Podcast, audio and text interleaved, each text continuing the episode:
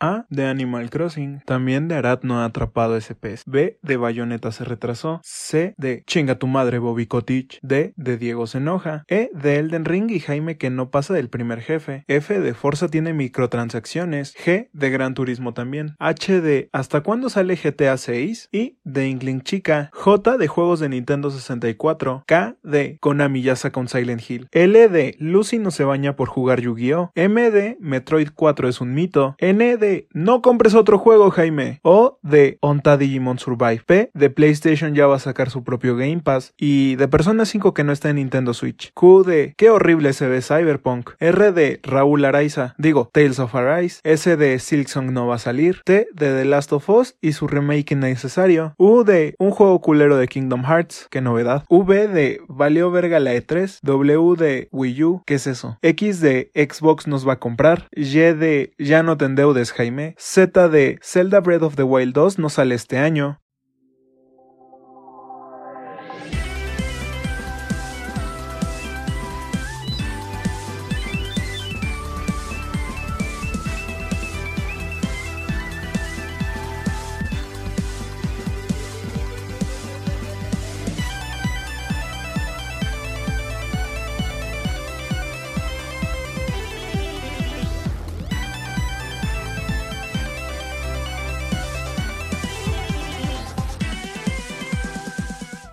Bienvenidos a Glitchy Visión, yo soy Jaime y esta semana sí hubo noticias, así que prepárense para un programa que estará cargadito. Estoy muy feliz de estar esta semana con ustedes, pero sobre todo con mis amigos Lucy, Diego y Arad. Y chicos, cuéntenos qué jugaron esta semana, cómo les va. ¿Qué onda a todos? Yo soy Diego, como cada semana. Espero que estén muy bien, malditos bastardos. Nah, no es cierto. Yo esta semana, para variar, estuve jugando Destiny. Parece ser, todo parece indicar que ya no voy a ser jugador solista. Encontré un clan de gente bastante chill que decidió aceptarme y pues ahora soy parte del clan Ransack de Runsack. Y ya sé, el nombre está medio raro. Este... de Trevi. No, eh, ok, el nombre de, mi clan está chido, nevermind. Parte de la nave, parte de nosotros.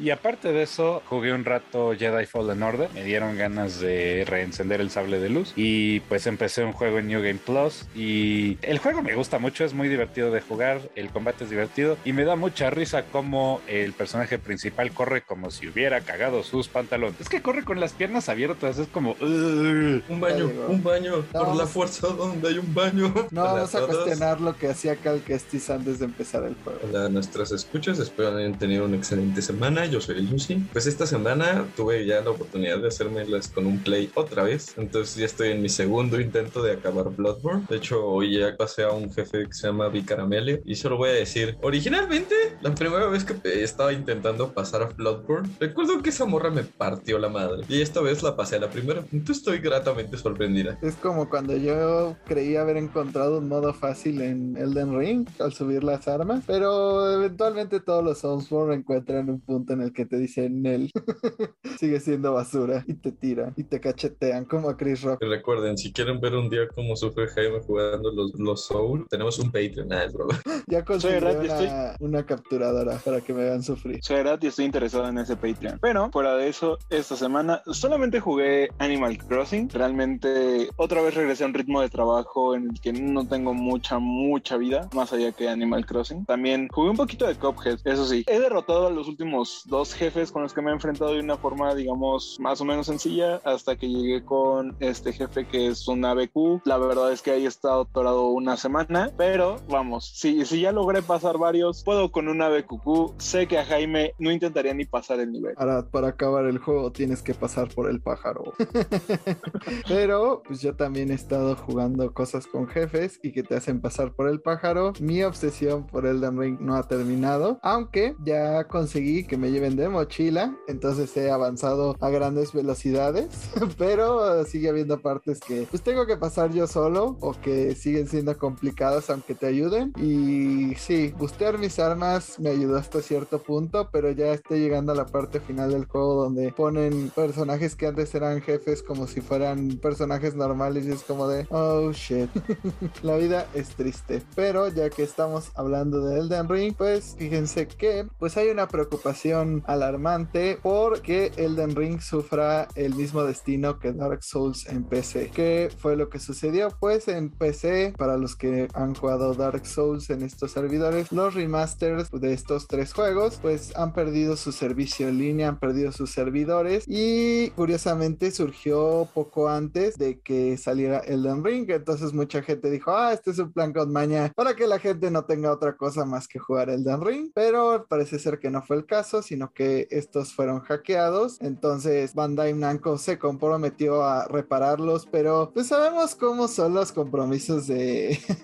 de From Software y Bandai. O sea, cuánto tiempo no han tenido fallas los juegos en general y no las han arreglado. Y pues varios usuarios en Reddit y en general que modean este juego han detectado que pues este error que han encontrado en los servidores de Dark Souls versión de PC en sus múltiples entregas pues también podrían afectar a los juegos de Elden Ring así que así es eh, la versión de PC de Elden Ring corre peligro y pues no se ve muy preocupado a From Software de hacer gran cosa pero qué opinan ustedes piensan que esto pues tenga una solución rápida o realmente pues se vaya a solucionar pues no es como que tengan mucha opción, ¿sabes? Lo tienen que arreglar a la brevedad y ahora sí le van a tener que correr porque están en peligro los datos de las personas. Y si no, de todas maneras son servidores en los cuales Bandai Namco invirtió una buena cantidad de varo. Entonces tienen que arreglar los servidores y los tienen que arreglar a la brevedad porque su negocio está en riesgo invariablemente. Donde que no tenga solución santo problema en el que se van a meter, porque también eso quiere decir que un jugador les podría meter una demanda diciéndoles, oye, estás poniendo en riesgo mi información privada con tus errores, pone que me estás prestando este servicio y ahora resulta que estoy en riesgo por tu culpa. Entonces, si no, este, a Bandai Namco le puede ir muy mal si no arreglan esto, entonces les conviene arreglarlo y les conviene arreglarlo ya. Sí, y pues ha sido una constante también las fallas en los servidores. Realmente no sé cuánto le haya invertido Bandai, pero tiene que invertir más. Al menos a mí toda esta tarde no me dejó jugar porque los servidores en PlayStation se inundaron.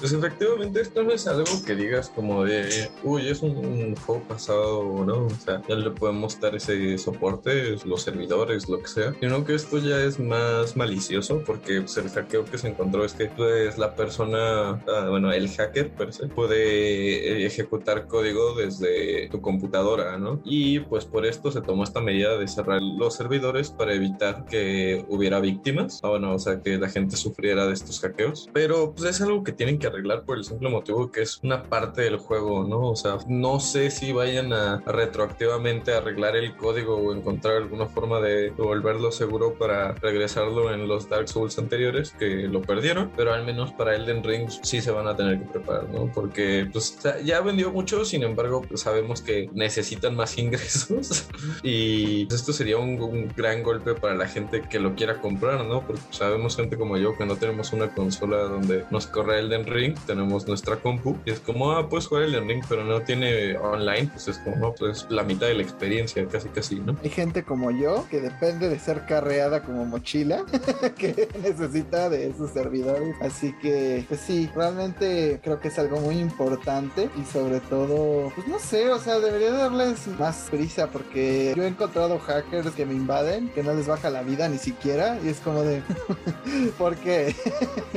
Digo, mucha gente pues lo que ha encontrado para solucionar ese problema es como que causar que se caigan, porque eso sigue siendo una manera inevitable de morir, pero pues sigue siendo demasiado sencillo hackear ese juego para el dinero que está ganando, ¿no? Porque pues las ventas que ha tenido Elden Ring siguen siendo impresionantes. Nos quedamos en 12 millones hace poco, no sabemos hasta dónde va a llegar. Pero lo que también seguramente llamará la atención de muchos jugadores de juegos de From Software y de las carreras es el anuncio de que al parecer habrá una adaptación de Bloodborne para su versión card.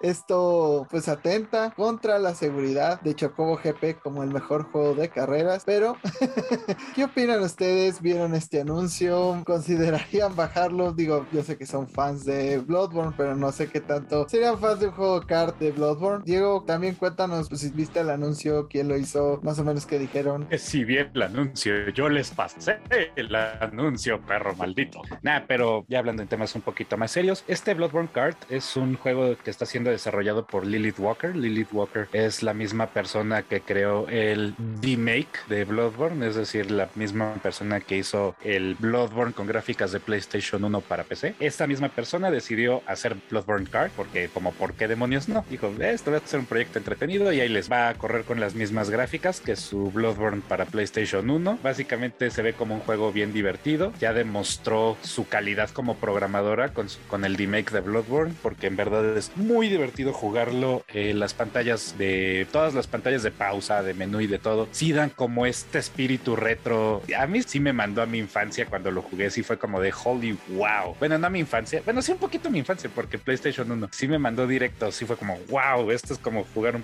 juego PlayStation 1. Le agregó áreas, está súper bien hechecito el remake. Entonces, si la niña se toma su tiempo y hace su Bloodborne Card como ella lo quiera hacer, la neta es que va a ser muy buen juego. ¿Y qué opinan ustedes de el Bloodborne Card? Mira, siento que es algo que si te gusta Bloodborne te va a llamar la atención. O sea, me gustó que esto es la base para un potencial bastante grande. O sea, ya tenemos el D-Work de Bloodborne, ahora tenemos esto. O sea, el potencial que tiene para expandir el mundo y hacer más cosas. Se puede volver un sandbox de Bloodborne con esta vista retro. Me emociona mucho, pero para gente que busca juegos como tipo Mario Kart, no creo que le llame la atención, ¿no? O sea, gente que planea pagar por sus microtransacciones en Chocobo GP, pues no les va a llamar tanto la atención este juego. ¿Qué creen? a mí sí me gustan los juegos de kart y yo sí quiero probar el juego de Bloodborne, más por el lado de kart que por Bloodborne, porque pues Bloodborne solo he pasado 5 minutos del juego, entonces no puedo decir que soy fan. Perdón, pero llegó Elden Ring, pues ¿qué, hacía? Pues no que me pusiera a jugar Bloodborne. pero, este, sí, sí me interesa, sobre todo porque yo jugué Crash Team Racing, que fue el mejor juego de kart de esa generación. Suck it, Mario 64. bueno, Mario Kart 64 y sus pistas innecesariamente largas. Me llama mucho la atención este tipo de juegos de kart, sobre todo pues con estética de PlayStation 1, porque eso se ve como un PlayStation, no como un 64. No hay mermelada en él. Entonces, yo creo que va a ser divertido y pues no sé, cuando juegue al film Bloodborne, a lo mejor entenderé un poquito más las referencias que un poquito más las referencias que tiene el juego. Espero pronto poder jugar Bloodborne cuando acabe el Den Ring. Para empezar, espero poder acabar el Den Ring. Diego. Por cierto, ya no les dije, pero yo sí planeo descargar esta cosa tan pronto como esté lista y la voy a jugar hasta el cansancio. Me refiero a Bloodborne Card, obviamente. Bloodborne ya lo jugué múltiples veces. Nunca son suficientes, Diego. ya sé, hay muchas builds que quiero intentar. Necesito volver a jugar esa cosa. Pero algo que a lo mejor nos ha llamado un poco más la atención jugar ahora que no cuenta con construcciones es Fortnite y llegó el bendito anuncio de que sí se quedará sin construcciones en uno de sus modos de juego. Pero Arad, cuéntanos qué fue lo que pasó con Fortnite. ¿Has probado el modo sin construir? ¿Te ha gustado o prefieres seguir haciendo rascacielos cada vez que te van a disparar? Así es, esta semana se dio el anuncio de que el modo que había empezado hace una semana y media me parece que pues era como no una prueba sino como una especie de arreglo de bugs. Cuando en Fortnite tienen que reparar cosas desactivan ciertas habilidades ciertos métodos ciertas armas lo que sea. En esta ocasión le tocó a la construcción pero a los fans les gustó tanto esta idea que desde hace una semana el 29 de marzo bueno una semana desde que se está grabando esto se hizo oficial que el modo sin construcción va a formar parte de Fortnite. Es decir ahora podrás elegir de qué forma quieres jugar sí en un mundo con construcciones o en uno sin. La verdad es que yo no he tenido oportunidad de jugar este modo. Sin embargo, créanme que lo voy a intentar porque creo que una de las cosas más estresantes para muchos es cuando todos empiezan a construir como idiotas y pues tú no sabes qué estás haciendo, ¿sabes? O sea, porque realmente empiezan a poner cosas muy random y de la nada y de repente ves que eres tú Y contra ¡Pum! un- De la nada, Torre Eiffel. Lo dirás bromeando, pero sí. De la nada, Su- de la- Suena broma, pero diantres, amigo, no era broma. Suena broma, pero es anécdota. O sea, de la nada ves que el morrito asiático de 11 años ya recreó el Empire State mientras tú estás abajo a punto de ser absorbido por la pinche tormenta. Entonces, supongo que pues le da cierto dinamismo al juego. Yo, la verdad, pues voy a esperarme a que haya una temporada con algún skin que sí me llame la atención, porque pues hasta ahorita solo está Doctor Strange y pues a pesar de que sí me gustan las las películas no, no gastaría en una skin de él. Pero pues sí, sin construcciones me llama un poquito más la atención. A lo mejor lo descargo un ratito y le doy un chance a Fortnite, pero sin construcciones, porque eso me aburre. Yo lo dije la semana pasada, creo. Esta fue la decisión correcta para tomar porque pues Fortnite sin su mecánica de construcción es un Battle Royale más genérico, pero el hecho de que ya tenga su modo sin construcción para todos nosotros que odiamos esa maldita mecánica, eh, pues es agradable, ¿no? Yo lo dije la semana pasada, efectivamente, que lo mejor que podían hacer era meterlo como un modo de juego secundario, que ya tienen su identidad, ya tienen gente, ya es un modo social. Arad lo juega en un skin de Ariana Grande y a veces Venom, ¿no? Entonces ya no es como que, ay, sí, que, ¿cuál es la mecánica única de este juego? Es como, ¿sabes qué? Hay gente que no juega Fortnite como yo, solo por la parte de construir, porque no se nos da, somos mancos, ¿no? Y pues está muy estresante de repente ver el Taj Mahal enfrente de ti, se lo destruyes y ahora construye la Torre Eiffel y lo vuelves a destruir. Y en la nada es el Empire States. Entonces, con esta nueva modalidad, pues eh, siento que Fortnite va a tener un boom de crecimiento otra vez. Digo, o sea, de por sí ya es uno de los juegos más grandes en línea. Ahora, con este boom de gente, pues, siento que va a crecer aún más. Y pues, como ya hemos visto, entras por el gameplay y te quedas por la experiencia social. ¿no? habrá que ver qué, qué tiene por la skin de Ariana Grande. No olvides por la skin de Ariana Grande. Y sobre todo, pues hasta los, hasta los conciertos virtuales, como dice Lucy, es una experiencia social, pero lo que también ha sido una experiencia social durante muchos meses fue pues, la especie de revelación slash mentira que ha sido Abandon todos estos meses. Y es que pues en Twitter se han eliminado mensajes que describían las características y ambición del juego original que durante mucho tiempo fue relacionado con Silent Hill y Hideo Kojima. El año pasado pues Blue Box estuvo un poco más activo presentando trailers, presentando pedazos de nada prácticamente y Hassan Karaman, director de este juego, negó que hubiera alguna relación con Silent Hill o lo que pues en general han querido colgarse, pero pues sabemos que a final de cuentas siempre hicieron como guiños a la franquicia. Pero Arad, cuéntanos qué fue lo que pasó en el Twitter de Abandon. ¿Te sorprende que, digo, lo dijimos varias veces, muchas veces no nos hiciste caso, pero lo dijimos, que este juego pues realmente no, no iba a llegar a ser Silent Hill, pero ¿cómo lo ves desde tu perspectiva como fan pues, de Silent Hill? Y cuéntanos qué sucedió durante la semana con su cuenta de Twitter de nuestros disque amigos de Abandon. Mira, como perspectiva de, fan de Silent Hill, creo que ya nadie de la comunidad de Silent Hill nos importa. Como lo mencionas, en su momento, pues sí se trató de colgar como de la fama y como de este hype por la espera de un Silent Hill. Tanto que incluso cuando, vimos, cuando vi los trailers, yo noté cosas que estaban como insertadas, que eran como de, mmm, eso me parece cierto guiño a cierta franquicia. Y no fui el único. O sea, cuando veía foros de Reddit o páginas de Facebook, todos habíamos notado lo mismo. Pero después salió todo este chisme, cuando básicamente dijeron, oh, esto es Silent Hill. Y después fue como, no es cierto, no somos Silent Hill. Y esta semana sale el anuncio de Hassan en la cuenta de Twitter, después de que se eliminaron una enorme cantidad de tweets, hablando de que no, no se iba a cancelar Abandon, porque a partir de que empieza como esta depuración en la cuenta, empiezan como los rumores de una cancelación a la vez, porque eran como tweets que hablaban específicamente del juego. Y a partir de ahí empieza también como a haber más actividad en la cuenta de Hassan y más actividad en la cuenta de Bluebots, porque empiezan a hablar como de que sigan con el desarrollo y que incluso hace como 30 minutos antes de que empezáramos a grabar este podcast, publicaron un tweet diciendo que si les gustaría a la gente que sigue las cuentas ver imágenes del desarrollo del prólogo de Abandon que se supone va ser lanzado antes del anuncio oficial de la fecha del juego. Hassan así como de, pues mira, ya no le interesó a los de Silent Hill, pero se encularon y desculada no hay.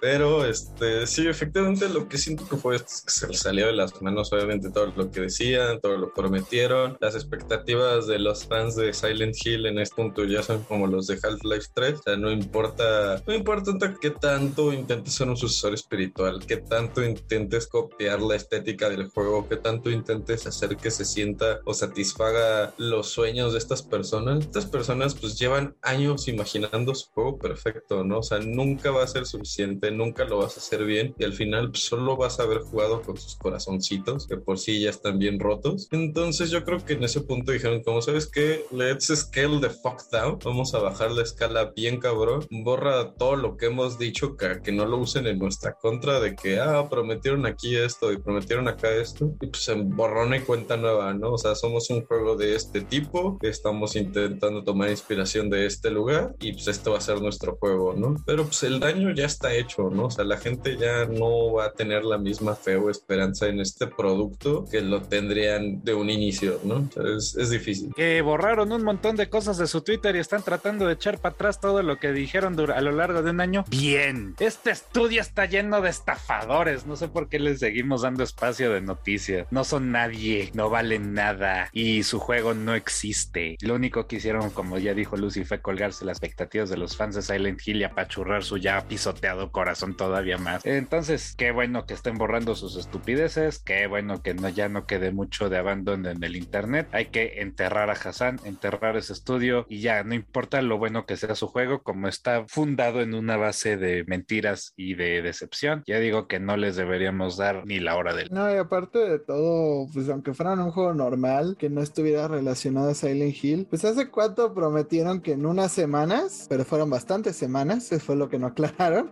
este, iban a sacar su demo y pues ya llevamos cerca de seis meses y nada, entonces pues sí ha sido algo bastante perjudicial la comunicación que han tenido, o sea, ni siquiera para dar una fecha, para dar un trailer más allá del primero que enseñaron, pues han sido para cumplir eso, entonces pues ni siquiera para darles el beneficio de la duda de ser un juego normal. O sea, así de... Yo calculé el tiempo, pero diantre, soy malo en matemáticas. Pues sí, pero o sea, si hubiera dicho, Y en relaciones públicas también, pedazo de estúpido. hubieran dicho que iban a ser muchas, muchas semanas. Pero bueno, ya dejamos de casi casi como el meme de ya déjalo, ya está muerto. Pues ya vamos a dejar a, a Blue Box por ahora. Y otros que mintieron y que jugaron con las expectativas de la gente fueron los creadores de un sitio de Metal Gear que al parecer anunciaba el 35 aniversario de esta franquicia. Muchas personas pensaban que era un sitio oficial de Konami, pero ¡ah! Konami ni siquiera paga los sitios de sus propias cosas, entonces ya parece que va a ser un nuevo sitio. Pero pues sí, resultó ser una broma del Día de los Inocentes y pues ya. Arad, ¿qué opinas? ¿Tú te lo creíste? ¿Esperabas algo? Mm, No realmente, porque posterior a esto, realmente todo fue una broma, como lo mencionas, por el Día de los Inocentes, pero en la página web se hacía alusión a los famosos NFTs en forma de parodia por los NFTs que lanzó Konami de Castlevania. Este fan, pues, decidió como hacerse el chistosito. Sin embargo, en días anteriores, Konami ya habló al respecto y dijo que sí piensa tomar ciertas acciones en contra de esto, porque, pues, obviamente Metal Gear es nada de sus propiedades intelectuales y supongo que hablar de hacer NFTs de sus propiedades sí llegaría a violar alguna ley de copyright. Entonces, pues si van por algo es por dinero. Ya dijeron que sí van a tomar acciones, pero que todavía no saben cuáles. Y también se les preguntó si ellos iban a hacer algo por los 35 años de Metal Gear y dijeron que todavía no lo iban a revelar. No rompe alguna ley de copyright. Rompe todas las leyes y por haber de copyright.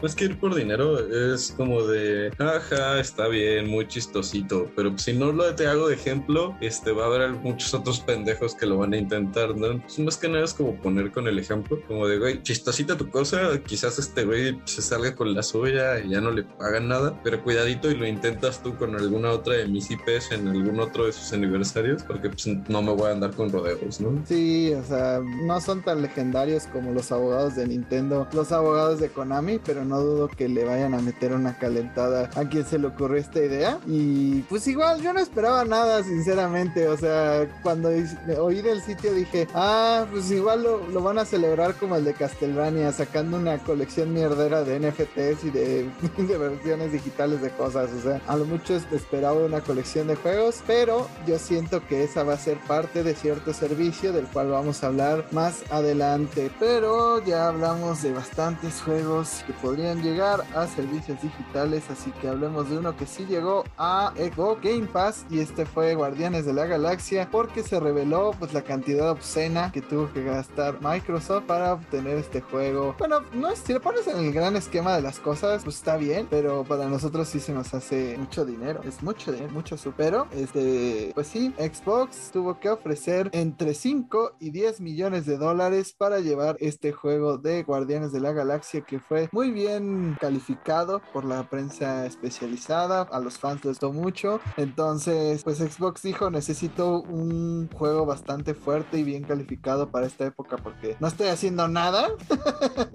Entonces, pues ahí está. No sé si ustedes consideren que este juego vale tanto dinero o si piensen que pues esta estrategia de Game Pass estará funcionando a la larga. Pues funciona porque le trae la a Microsoft, porque pues mucha gente ha dicho que realmente lo que vale la pena de, del Xbox es el mendigo Game Pass, ¿no? El precio es un poco elevado, pero supongo que tiene un poco de sentido considerando que es una IP de Marvel y Marvel le pertenece a Disney y esos cuates son cerdos capitalistas ambas no poder y que no ceden sus licencias para absolutamente nada y que si lo hacen es por mucha lana. Entonces seguramente le salió Square Enix muy caro y pues precisamente por eso están el ofrecimiento a Game Pass le salió muy caro a, a Microsoft. Es para pues tratar de recuperar algo de esta lana. Digo, si esto a la larga ayuda a la venta del juego y a que más gente lo juegue y a la recepción, que digo, se supone que el juego ya como tal es bastante bueno, muy a su favor y que la historia y la narrativa es bastante, bastante agradable, pero pues que más gente lo juegue son números a su favor, ¿no? Ya si le va a salir bien a Microsoft su inversión, está por verse. La cuestión también es que te metes con las licencias, ¿no? Las licencias costan un chingo y pues bueno, o sea, en este caso no solo es con, es, es, o sea, es con Marvel, es con Disney, es con... También es Mario, sí, puta madre. Se supone. Y Garfield. pues bueno, eso también aumenta el valor y la cuestión es, no es como que estén pagando tanto cada vez que meten juegos, ¿no? O sea, esta es una ocasión especial, esto es un choncho, como dicen, y pues a la larga siento que el Game Pass pues se sigue pagando solo para ellos, ¿no? Es una forma de conseguir dinero de cierta forma y al mismo tiempo pues mantener a tu clientela feliz y es como, bueno, este mes no gané tanto, pero pues el siguiente mes no tengo que pagar si de este, ¿cuánto fue? 5 o 10 millones, de 5 a 10 millones de dólares por una IP, ¿no? O sea, voy a pagar menos por juegos un poco más chiquitos, pero pues la gente ya pues va a seguirme hab habiendo comprado, ¿no? La ventaja de tener pues un servicio que quiera uno no, al final te conviene pagarlo, pues ahora sí que casi casi en anualidad, ¿no? Más que, ah, pues ahorita me compro un mes y en cuatro meses me compro otro mes. Al final, eh, nuestro cerebro está programado para decirnos como, eh, güey, sale más barato comprar el año ahorita, ¿no? Ya no preocuparnos. Bueno, excepto cuando ponen los meses a 10 pesos, porque sí, no hay manera de que te salga más barato. Pero pues, sí, o sea, realmente para los jugadores es un gran deal. No sé qué tanto sea para los programadores y para Microsoft. O sea, para Microsoft yo creo que siempre le ha entrado como en pérdidas y los desarrolladores está como dividido. Si su juego no hizo mucho de lanzamiento, pues aprecian ese dinero extra, pero si sí, es como... Ah. También hay que tomar eso en cuenta, que pues para Square Enix esto fue un fracaso financiero, como ellos lo ven. Entonces para ellos esto no es más que una forma de recuperar pérdidas, se podría decir, y pues hasta podríamos decir que le fue barato a, Microsoft. Ay, me lo dejó barata, pero no, este, realmente es que yo creo que Square Enix lo promocionó horriblemente, o sea, la publicidad que hicieron tan excesiva del título con pues esos trailers eternos en E3, creo que la gente le agarró un poco de mala fe. Y cuando se al fin llegó el juego descubrieron que era una experiencia bastante buena, entonces pues hay como opiniones divididas, pero sí, pues para trabajar con este tipo de IPs el dinero que hay que invertirles bastante. Y sobre todo pues yo creo que para títulos que ya no están vendiendo en formato físico porque hay un punto donde pues, se venden muchas copias y todos dejan de vender, pues para sacarle un dinerito extra está bien poder llevarte las cosas a Game Pass, pero Arad cuéntanos por qué hay mucha gente que a pesar de que tiene un Xbox y que pues tiene la posibilidad de aprovechar todos estos descuentos, sigue gastando en juegos individuales de Xbox y cuál es la cantidad de personas que invierten en, ellos. Pues mira, básicamente eh, se reveló esta semana que según una conferencia, los datos dicen que el 60% de las personas que utilizan el servicio de Game Pass terminan comprando los juegos. Eh, o sea, eso significa que las personas que eh, se la pasan más tiempo jugando en Game Pass también son las personas que compran más juegos. Yo quiero creer que esto se debe a que terminan pues enganchándose con la historia. Hay que mencionar que algunos juegos que están en Game Pass están de, de tiempo indefinido. Además, también se están tomando en cuenta las ganancias que se obtienen a través de cosas como los DLCs o expansiones que a pesar de que pues no tienes el juego como tal al estarlo jugando en Game Pass, sí puedes acceder a estos DLCs, llámese, no sé, en los juegos de Forza, por ejemplo, puedes acceder a estos coches edición limitada o a estas pistas vistas, la verdad no sé qué cosas de DLC hay en Forza, pero esto también eh, refleja que los usuarios que están invirtiendo en Game Pass también están invirtiendo en más experiencias. Háblese de los juegos, enfocándolo también en DLCs y expansiones. Yo solo me pregunto una cosa, si ya lo tienes en Game Pass y los juegos de Microsoft es inútil comprarlos físicamente porque requieres de estar conectado al servidor, ¿para qué chingados lo vas a comprar?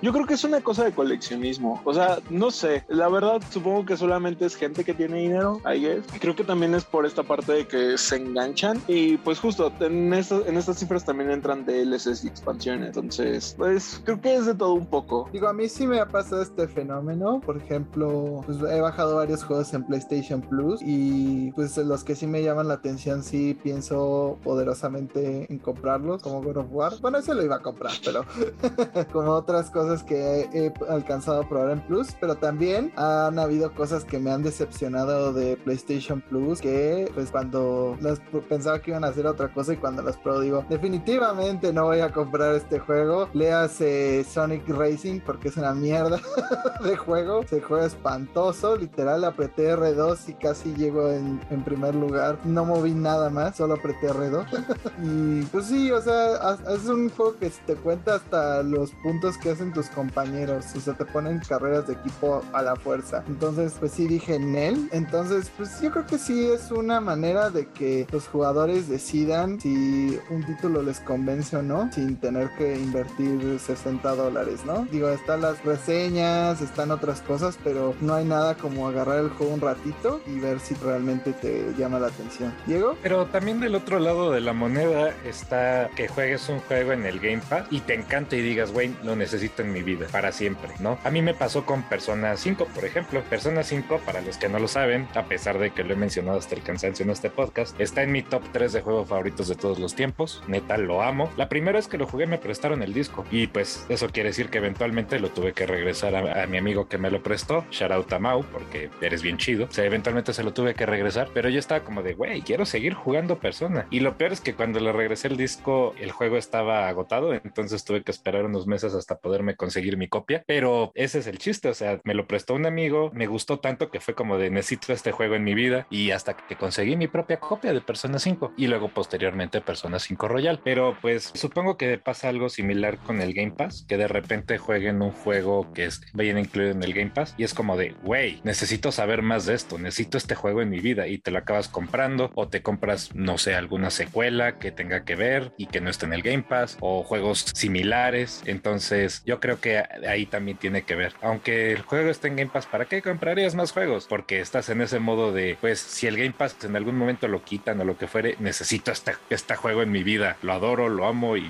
lo quiero seguir jugando. Bueno, además con la promesa de que Xbox sí es full retrocompatible, que todavía le puedes meter un disco de Xbox normal y lo va a correr. Bueno, en alguno de los casos, pero pues sí, es, es algo que a Sony pues le ha quedado de ver a sus fans en ese sentido y pues está muy chido por parte de Game Pass, pero pues si creen que es un modelo sustentable, déjenme decirles que realmente están equivocados ya que pues durante estos días surgió un estudio que reveló cuánto ganan las compañías con estos servicios, llámese PS Now, Game Pass, PS Plus, Games with Gold, todas las cosas que hay en las consolas, pero Diego, cuéntanos qué pues qué revelaron en este estudio y pues si pensabas que era un número tan bajo de ganancias para las empresas. Bueno, claro que sí. Bueno, resulta ser que, pues ahorita con un anuncio que vamos a dar más al rato en este podcast y con el Game Pass, uno creería que estos servicios de suscripción traen mucha lana a la mesa, ¿no? Que debe ser como en verdad el futuro de, nuestra, de nuestra industria está tan querida, ¿no? Pues no, porque salió un estudio por parte de Pierce Harding Rolls en el cual las ganancias relacionadas con Game Pass y PS Plus solamente corresponden al 4% de lo que usualmente se ve en Estados Unidos y en Europa. Así es, solamente el 4%. Eh, los servicios de suscripción solamente generan 3.7 mil millones de dólares en Estados Unidos y en Europa. Es una la nota, ¿no? Pero en comparación, las ganancias relacionadas con las ventas de discos, descargas, DLCs, compras digitales, esas son 81 mil millones de dólares en las mismas regiones. Y pues por supuesto el Game Pass es el más exitoso, ¿no? De 3.7 mil millones de dólares que generan los servicios de suscripción. la suscripción de Xbox ocupa el 60% del mercado, con los otros tantos millones debatiéndose entre el PS Plus y el servicio de Nintendo, aunque pues el servicio de Nintendo,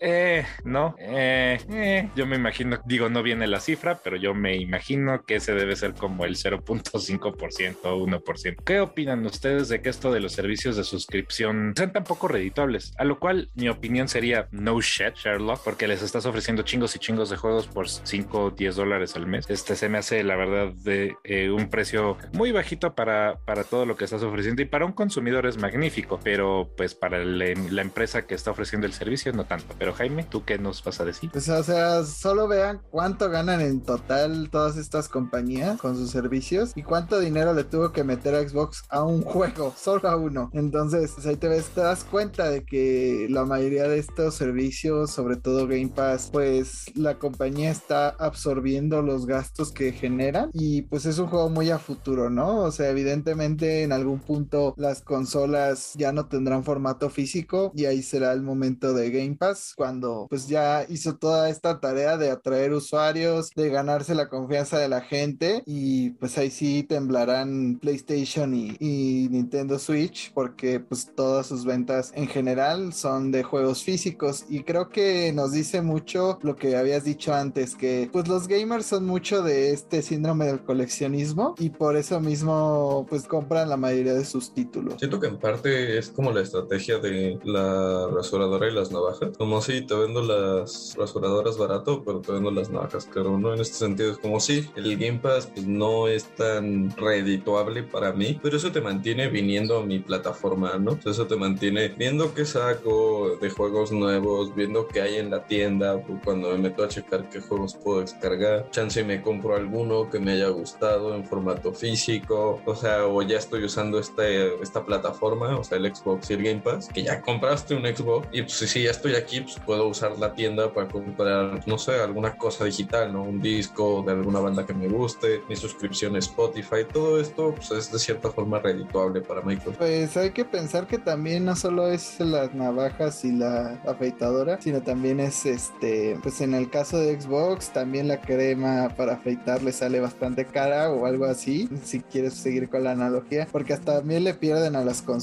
digo, el Play 5 y el Xbox Series X son pérdidas para Microsoft y para Sony, entonces creo que en el caso de Xbox, pues no se ve cuándo le gana.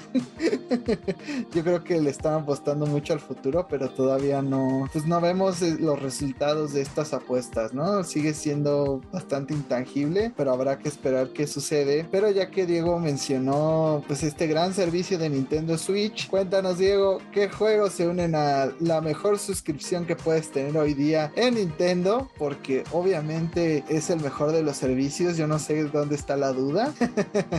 cuéntanos cuáles se unen a esta amplia colección de juegos de Super Nintendo que de por sí no podíamos dejar de jugar. Sí, claro que sí. En este su mejor servicio de suscripción de todo el mundo mundial. Mejor que Netflix, mejor que el Game Pass. Bueno, pues resulta que van a llegar tres nuevos títulos de NES y Super NES a, a este servicio. Eh, estos tres juegos vienen siendo Big Dog 2, Mappy Land y Earthworld, Earthworld Gym 2. Este, por supuesto, va a venir en la versión normal. No requieren de, del Nintendo Switch Online más el Expansion Pack, que por cierto a, inicios de mes recibió F0X. Eh, a mí en lo particular los nombres Big Dog 2 y Mappy Land no me suenan absolutamente nada. Son juegos de los que nunca antes había escuchado hablar. Sin embargo, Earthworm Jim es un clásico, es un juego plataformero. Fue una mascota, por decirle de algún modo, muy querida a principios de los 90. Sus juegos sí son bastante buenos, tienen un sello de calidad. Sin embargo, pues como es un gusano metido en un traje de astronauta, pues no a mucha gente le latió y acabó desapareciendo en la oscuridad. Pero ustedes qué opinan de la inclusión de estos tres juegos? Yo odio a los creadores de Earthworm Jim por sus múltiples opiniones y formas de ser. Entonces, para mí, que se jodan, que no les den ni un dólar de esto, pero sigue siendo insignificante. Al menos le añadieron algo al Super Nintendo que hace meses, es, bueno, fuera de lo de Earthbound, pues no veíamos para cuando añadieran más juegos. Entonces, es algo. Sigue siendo un juego de creadores espantosos, pero ahí está, igual que el de Harry Potter. Earthworm Jim es de esos juegos que nunca pude experimentar y que siempre he tenido ganas, pero a mí el que me emociona es Dig Dug 2. ¿Por qué? Sé que nadie lo conoce, pero pues tuve una colección, se llamaba Namco Museum o, Museo de Namco en, GameCube. Bueno, ahí fue mi introducción a juegos como Galaga plaga como Dig Dog y empezó mi amor por este tipo de juegos de arcade o medio retro. Dig Dog es un juego donde tú vas cavando y tienes que evitar que, o sea, vas subiendo puntos y vences a los enemigos inflándolos y explotándolos, ¿no? Pero pues tiene jefecitos y vas subiendo puntos y puedes jugar con amigos. Es, es muy entretenido. Ojalá traiga una opción para jugarlo en línea con amigos, no sé. Y pues si tienen la oportunidad, pruébenlo, ¿no? La verdad es muy divertido. Son de esos juegos retro que, pues sí, ya se ve viejito, pero sigue siendo muy entretenido. El gameplay no envejece. Además, mucho tiempo en Namco Museum estuvo gratis. En, al menos en la tienda de PlayStation creo que lo vi gratis. Entonces me imagino que mucha gente sí lo haya probado. Pero ¿para qué quieres multiplayer? Yo no sé quién va a jugar eso con Lucy. Ah, pues aquí tengo tres compañeros de Glitch y no sirven ni para, ni para eso. bueno, a lo mejor sí, no, sí nos sobornan.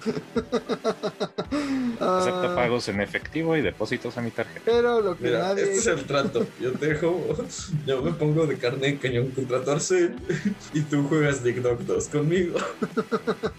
Pero lo que ya nadie quiere jugar, aunque le paguen, es Warzone. Y es porque al parecer no hay suficiente rotación de mapas en este videojuego, ya que Activision quería rotarlos más seguido. Ahora mismo es inviable por el espacio que ocupa este videojuego en una descarga. Recordemos que ya de entrada, cuando yo lo bajé, pesaba como más de 100 gigas esa madre. Y es un pinche shooter, o sea, y realmente no es como que las gráficas sean impresionantes. Entonces nunca entendí por qué pesaba tanto, pero ahora más, o sea, ya los tamaños de descarga pues han llegado a un tamaño ridículo en muchos de los casos, pero Activision no se mide, o sea, Activision le vale madres, no comprime nada, si deja errores en el juego final, así lo va a dejar. Entonces, pues qué bueno que a Warzone le esté yendo mal por sus estupideces, pero sobre todo qué bueno porque mataron a Crash Bandicoot, pero ustedes qué opinan? Perdonarán que meta mi obsesión en la conversación, pero de hecho esto es precisamente la razón por la cual Destiny sunseteó, como le dicen, más de la mitad de su contenido a principios del año pasado, cuando salió la expansión de Beyond Light. Fue precisamente porque si seguían con la cantidad de contenido que tenían en el juego en ese entonces, las actualizaciones iban a empezar a tardar muchísimo, la rotación de mapas y de modos de juego también, iba a empezar a crashear computadoras, ¿no? Entonces lo que se les ocurrió, aunque en su momento hizo enojar a muchos jugadores, fue, bueno, pues ni modo, vamos a tener que mandar X cantidad de planetas y de raids y de lo que fuere a la bóveda, porque si no el juego se va a desoptimizar y todo se va a ir al cara. Además de que pues nosotros no le podemos dar el mantenimiento necesario a todo, nada más por la inmensa cantidad de contenido que hay. Y pues ahora les le pasó exactamente eso a Call of Duty, que pues es Activision, recordemos antiguo dueño de, de Bungie, antes de que Bungie se librara de las tenebrosas garras de, Bobby Cottage. Y pues sí, o sea, el tamaño de, instalación y de reinstalación de Warzone ahorita es una puta locura y nadie quiere eso. Y me imagino que igual si alguien se le antoja una, bueno, si de repente quieren hacer una actualización, la actualización toma mucho tiempo porque está súper desoptimizada por la cantidad de contenido y peso que tiene el juego. Y pues el equipo lo quiere solucionar en un futuro, según la nota, pero se me hace que está complicado a menos de que realicen un súper trabajo de optimización o que empiecen a recortar contenido, cosa que va a hacer enojar al público invariablemente de la circunstancia. Lo que se me ocurriría sería como aprender a hacer los mapas de forma en que sean, pues hasta cierto punto modulares, ¿no? O aprender a ser muy eficiente con los mismos assets para que lo que tengas que descargar solo sea un mapping, ¿no? O sea, un, reacomodo de assets que ya estén descargados y no tengas que descargar todo el archivo del nuevo mapa, ¿no? Aprender de cierta forma a, a reciclar cosas. Claro, obviamente no vas a tener así un cambio muy drástico de mapas, pero pues vas a hacer que las cosas se mantengan de cierta forma frescas de partida a partida para evitar que tus personas, tus jugadores, tus usuarios se saturen tan rápido, ¿no? Del mapa. Y pues puedes tener una rotación cada dos meses o algo así, hablarlo con tu comunidad. Creo que es algo que le ayudaría mucho a todas las compañías tener esto un poco más de transparencia. Pero aprovechando que Diego metió su opción, yo meto la mía. RuneScape, Old School RuneScape, todo lo que meten al juego se basa primero en, en encuestas, ¿no? A los fans. Y tú dentro del juego puedes ir a votar, hay, hay casitas de votación ahí en cada pinche esquina para que tú escojas si es que la update pase a live o, o no, o se cambien ciertas cosas. Y pues ese grado de transparencia le serviría mucho a este tipo de juegos que es como de, tengo una player base enojada, no puedo hacer algo al respecto directamente en este momento, este, hay que buscar una solución, ¿no? Entonces, ¿qué hago? Pues, en este caso solo dieron tweet de, ah, lo a se resoluciona, pero si tuvieran ese grado de transparencia, pues podrían decir, a ver, pues estamos trabajando en una forma de tener las rotaciones más fácilmente, ¿qué podemos hacer a corto plazo que los mantenga un poco más felices, ¿no? O, o lo haga un poco más entretenido. Pero ya que no optimizar tus juegos y tener servicios es lo de hoy, Pokémon se mantiene muy al día, así que cuéntanos Arad de este nuevo servicio que Pokémon Company está planeando lanzar junto con otro monstruo de las suscripciones que es Amazon. Así es, esta semana Pokémon y Amazon eh, dieron el anuncio, por lo menos en Estados Unidos, de que estarán lanzando un servicio de suscripción, pero no de juegos o de contenido digital, no, estarían siendo playeras. Así es, es un servicio de suscripción en el que cada mes Amazon te va a enviar una playera de Pokémon. Supongo que va a estar basada en los, los diseños de la Pokédex o por lo menos va a ser un Pokémon, eh, no sé, eh, al estilo como la colección de 151 que salió hace algunos años. De momento esta suscripción solamente está en Estados Unidos. No puedes hacer como envío internacional como muchas veces Amazon te lo permite. Créeme, Arad Sol- ya lo intentó. Créanme, ya lo intenté, no se brome. Este, y pues básicamente por aproximadamente 20 dólares al mes vas a estar recibiendo una playera nueva, una camiseta nueva cada mes con el estampado de tu Pokémon favorito. Esto sería más o menos 400 pesos mexicanos. 400 pesos por unas cuantas playeras. ¡Yay! Cuando yo imaginé esta noticia, mi cerebro solo pudo pensar así como, güey, imagínate que esto fuera así como, te hago una playera de un Pokémon distinto cada día hasta que completes la Dex, ¿no? Y son, tienes una playera nueva cada día por como tres años, pues ya son casi mil Pokémon. sería un, un- algo interesante, pero pues asumo que sería mucho más caro. Pues ahora que salga Pokémon España, imagínate si vas a tener más de una playera diaria por tres años, algo así. Y yo lo único que pensé cuando vi esta nota es Arad lo contrataría si pudiera, estoy seguro. Lo intenté, lo intenté, pero Amazon es homofóbico y xenofóbico y no me permite adquirir el servicio en esta parte del mundo. Dijo, eres muy moreno para mis playeras. Pero eh, los que discriminaron a una plataforma en específico fueron nuestros amigos de Capcom, ya que dijeron, no, los de Xbox no so- son como mexicanos, así que no les voy a dar formato físico de Resident Evil eh, pues en sus versiones de nueva generación.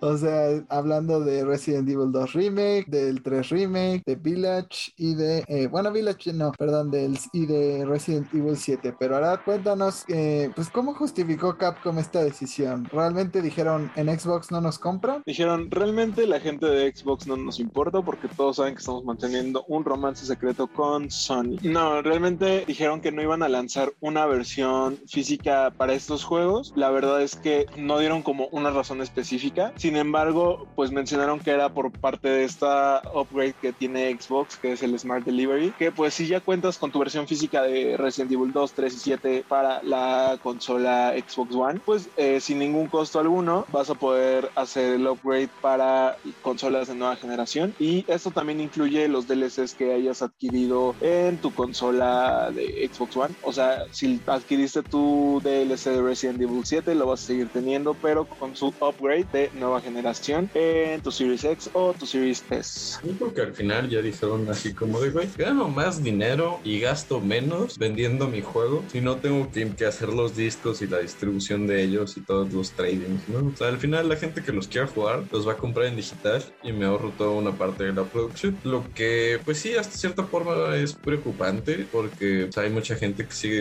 de coleccionar las cosas, tenerlas físico, este, pues tener ahí su pequeño este, librero como de culto a los videojuegos. Y pues también esto habla ya de un level la transición que estaba diciendo Jaime, que pues eventualmente todos estos servicios van a ser 100% en línea, ¿no? O sea, ya no va a haber ese aspecto físico de eh, compra mi juego y ten tu cajita y la edición especial. No, ahora va a ser como de, güey, compra tu versión digital deluxe HD por 4000 y, y ya, fin. Al menos que tengas un PlayStation.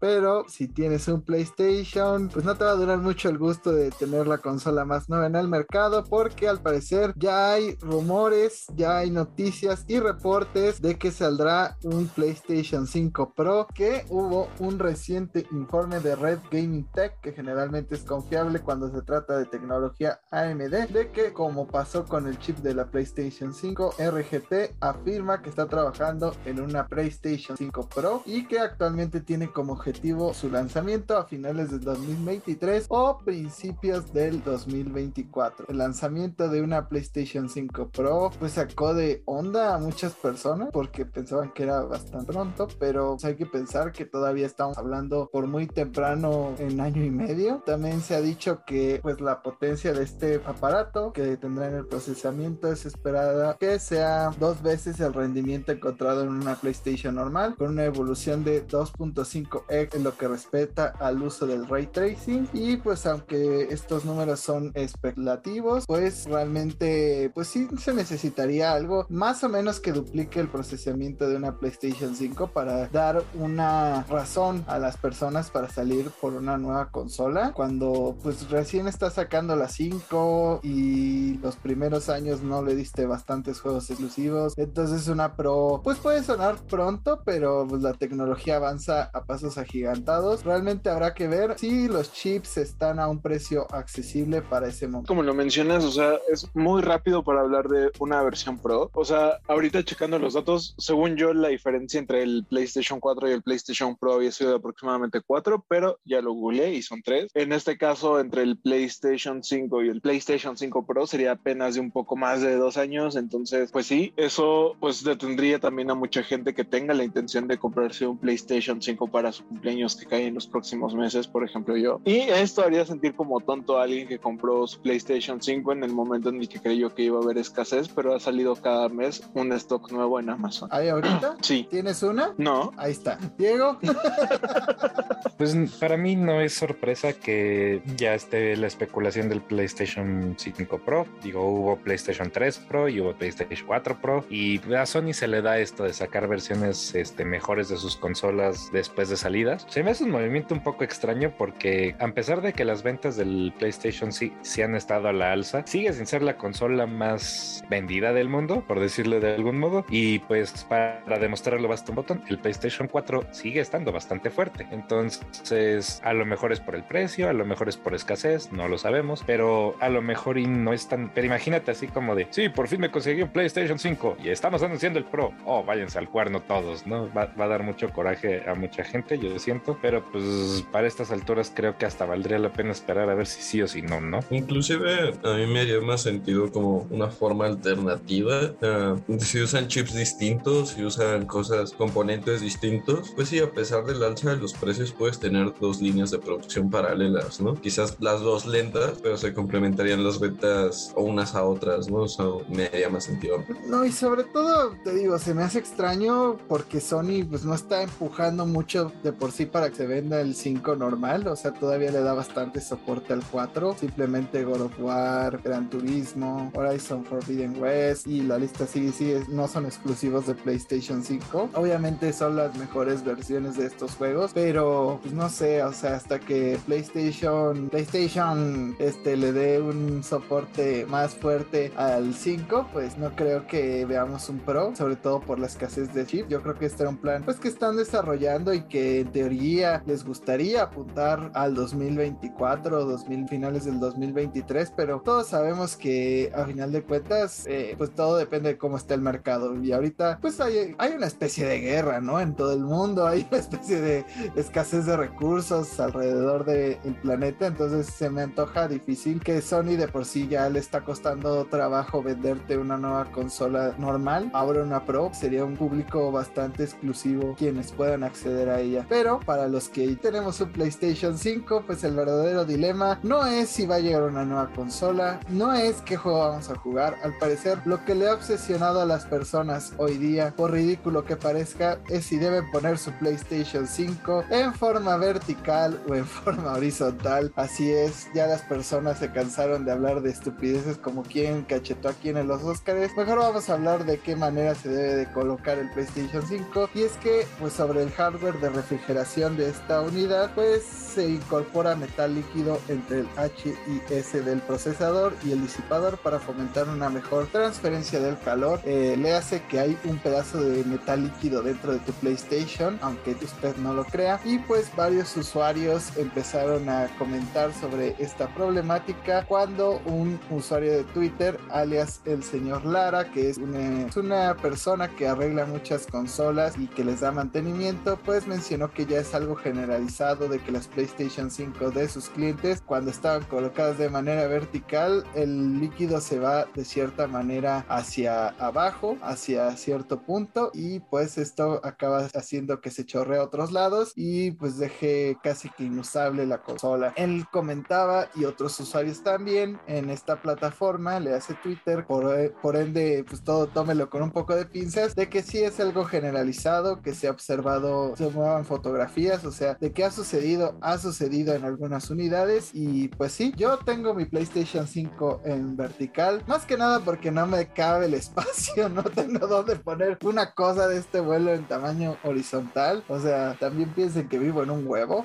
entonces, pues ni modo, viviré porque la vida es un riesgo, lo seguiré dejando en, vertical y pues Sony realmente eh, de manera oficial dijo que se puede colocar de las dos maneras. Yo espero que no sea una falla generalizada y solo sea de unas cuantas consolas. Mira, yo no puedo hablar por un Play 5, pero aquí les va una pequeña historia de mi pasado. Yo en las épocas del Xbox 360, pues lo tenía en mi sala, en mi vieja residencia, ¿no? Y pues para jugar en internet, pues como no tenía la antenita de Wi-Fi y no tenía internet Wi-Fi en ese tiempo, pues compré un, compré un cable Ethernet como de 8 metros para que me alcanzara del Xbox al modem. Pero resulta que un día mi, hermana pasa enojada, este, sin darse cuenta, jala el cable, eso jala Xbox y eso raya completamente mi disco nuevo de Kingdoms of Amalur. Así que desde entonces prefiero tener el, las consolas acostadas, ¿saben? Es, es, menos riesgo, no, no, no se pueden caer.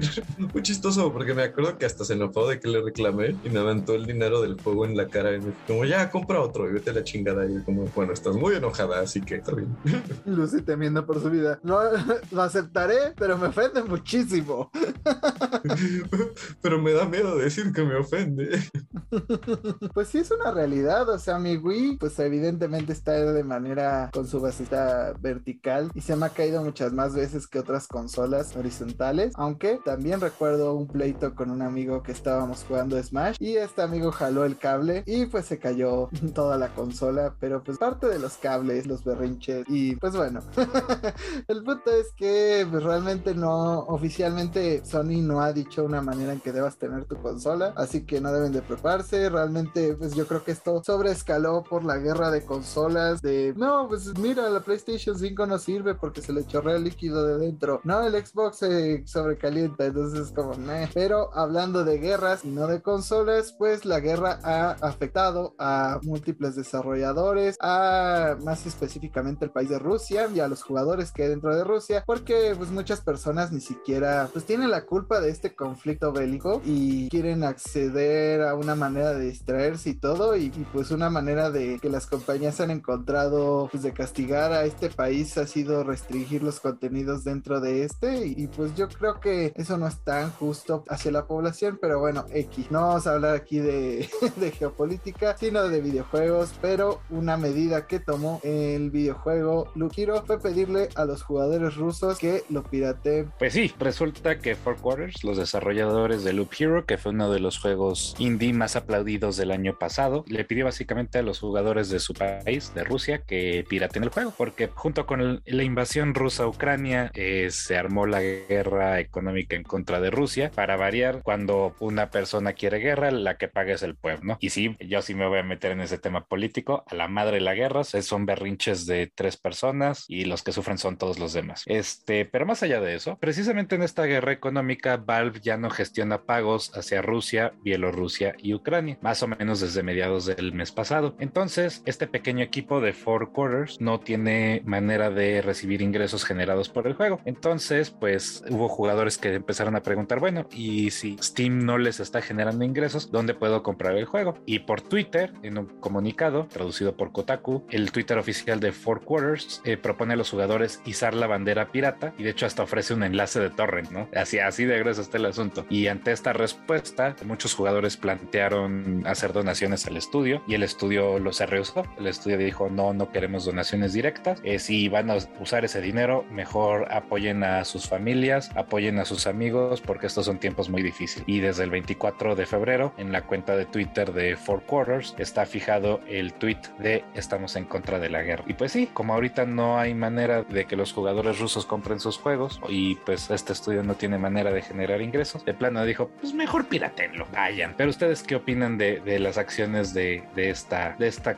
pequeña compañía? Lucy. Ese es un mensaje, es un pequeño mensaje que sí llega muy lejos. A mí sí me, me pareció algo bonito entre toda la porquería de noticias con la que luego tenemos que lidiar. Y pues como dicen, no, o sea, siento que este conflicto eventualmente llegará a, a, su conclusión y pues los pagos se podrán volver a hacer y el universo empezará a volver a girar un poco más tranquilamente. Y pues ya en ese momento la gente que sí haya disfrutado del juego, que sí hacía fan, pues ya puede hacerse de una copia legal, ¿no? Esto es algo que hemos visto en muchos otros casos, quizás no en las mismas circunstancias, es algo muy triste que está pasando, pero sí, ha pasado muchas veces que es como de, ah, pues quieres piratearlo no, pero pues te va a gustar y te vas a picar y lo vas a acabar comprando. O sea, aquí no voy a decir que yo, pero um, una persona muy parecida a mí llamada Musi, en vez de Lucy, Musi, este, pues en algún momento no tenía forma de comprar juegos en la computadora y pues se pirateó un juego llamado The Binding of Isaac, ¿no? Total, este juego le fascina y años después, eh, cuando sale la continuación, uh, Binding of Isaac River, se compra el River, se compra el original y se compra la expansión del original solo por todo ese tiempo que lo jugó. Y de ahí no lo he vuelto a tocar en su Steam, al menos el original, el, el River sí, pero pues fue ese cariño que le tuve al que, que le tuvo al juego, de decir como, ¿sabes qué? Si te ganaste tu dinero, toma, te compro, te compro mi versión, ¿no? Siento que te debo, ¿no? ¿Cómo te pago más? Estoy seguro de que el papá de Jaime quiere visitar a Musi y tener una plática muy extensa sobre derechos de autor y copyright. Yo solo opinaré una cosa porque esa es la única oportunidad que creo que voy a tener para decir esto. Yo, yo, yo, pirata, siempre ser. ¡Amo esa canción! Es una maravilla. Esperemos que pronto se acabe el polvorín entre Ucrania y Rusia y pues puedan adquirir este juego de manera legal, pero por ahora disfruten de la vida de piratas, malditas sabandijas.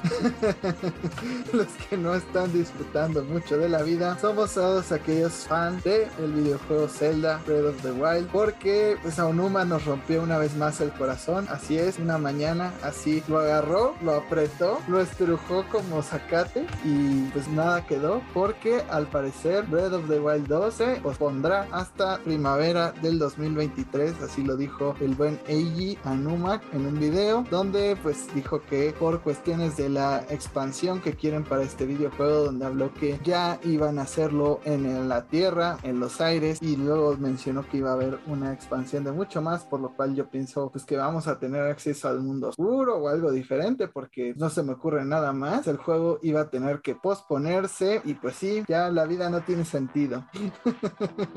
Ah, vimos un poco de footage extra de este videojuego donde vemos la manita de Link un poco afectada por lo que sea que haya en las catacumbas de Hyrule que vimos en el trailer anterior que pues era una mano malvada y vimos la espada maestra toda tatemada. Pero Diego, ¿tú qué opinas de este retraso? ¿Lo sufres igual que yo o este, pues eres de esas personas comprensivas?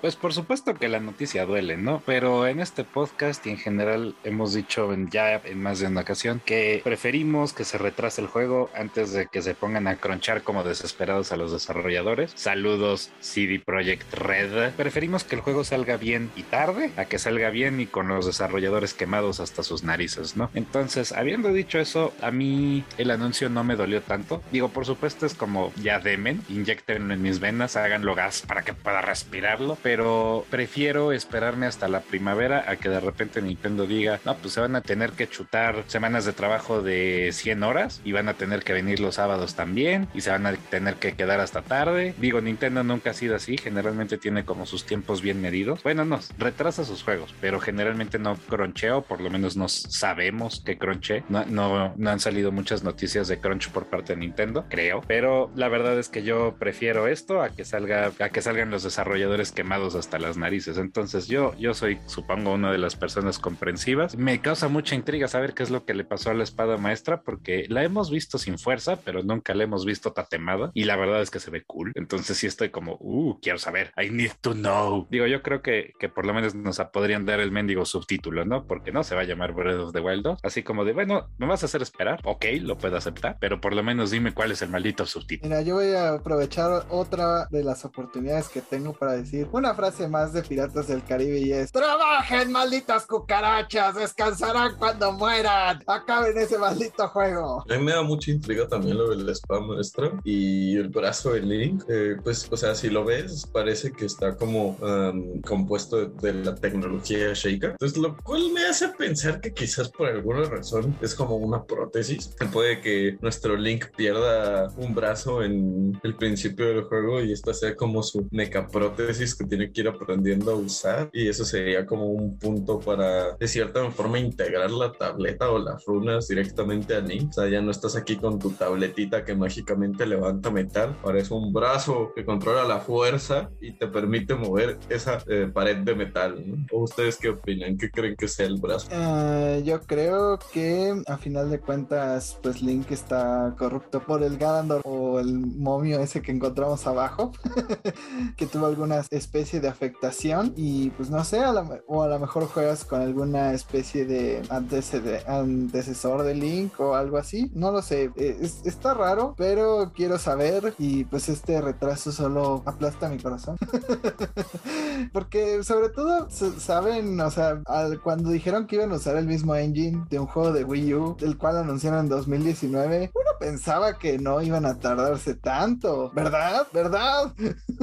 Entonces es como de, pues al menos me gustaría saber las verdaderas razones, pues, del retraso. Y mucha gente decía, oh, se retrasó porque les dio miedo Elden Ring. Y es como de, dude, o sea, no dudo que a lo mejor sí quisieran espaciar un poco los lanzamientos, pero son dos aproximaciones a, los mundos abiertos muy diferentes. Y realmente, ¿qué pueden adaptar de Elden Ring o qué pueden hacer en un año? En serio, Lucy. Yo quizás estoy basándome mucho en mi pequeño microverso social, pero no conozco una sola persona que se haya comprado Elden Ring que no diga que también se va a comprar Breath of the Wild eh, 2. O sea, cada juego tiene su encanto y sí, tienen cierta similaridad en el sentido de que es pues, un mundo abierto donde tienes distintas armas, tienes que irte haciendo paso y conquistando la tierra a tu alrededor, pero hasta ahí no, o sea, uno te da esta sensación como de no estás seguro, no estás a salvo, tienes que volverte bueno, el, el clásico Get Good, eh, el- las, como la muerte constante acechándote. Y Breath of the Wild es más como de pues el misterio, el encanto,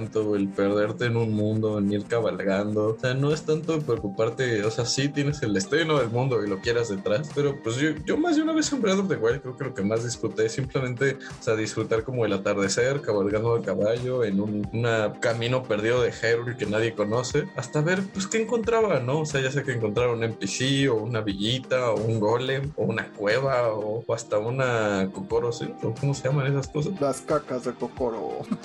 Esas cosas. Eh, realmente yo solo les tengo una cosa que decir. Hay dungeons estilo Zelda en Elden Ring, así que cómpralo. Pero, pues no sé, no, no creo, igual insisto, creo que cada quien apunta a diferentes públicos, a diferentes sensaciones y solo hay una cosa segura. Elden Ring ya ganó Juego del Año, ya no importa que salga. creo que el único que le pudo haber hecho más o menos competencia era Zelda y ya no salió.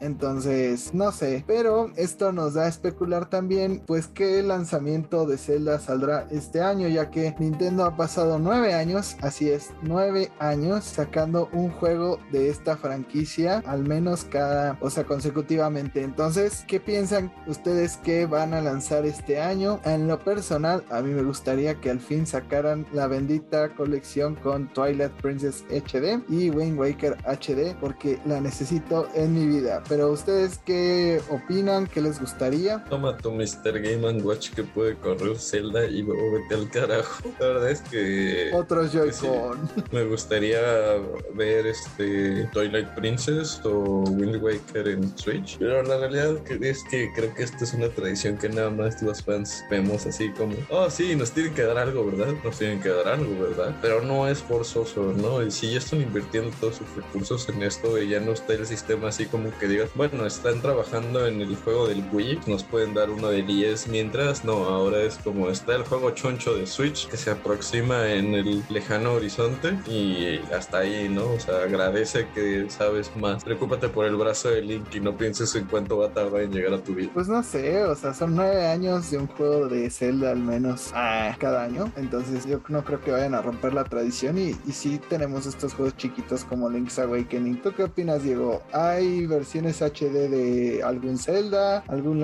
eh, no sé, algún DLC? ¿Algo que tenga que ver con Zelda este año? Probablemente no, pero, o sea, si por mí fuera, ya que lo mencionas, yo relanzaría las versiones HD de Ocarina of Time de Majora's Mask y de Wind Waker para Switch. Eso a mí me haría muy feliz, los compraría todos. No creo que pase, pero creo que sería una buena idea. Hágalo. Pero los que sí se pusieron las pilas aprovechando el anuncio de Zelda fue el estudio de Santa Mónica, ya que les preguntaron inmediatamente después si iba a salir God of War este año, pero Arad, cuéntanos, ¿tú qué opinas? Sale, antes que nada, cuéntanos qué fue lo que dijeron respecto a este lanzamiento y tú esperas God of War este año. Como muy bien, el grande de Nintendo ya se retrasó. ¿Tienes algo que decir, chiquitín?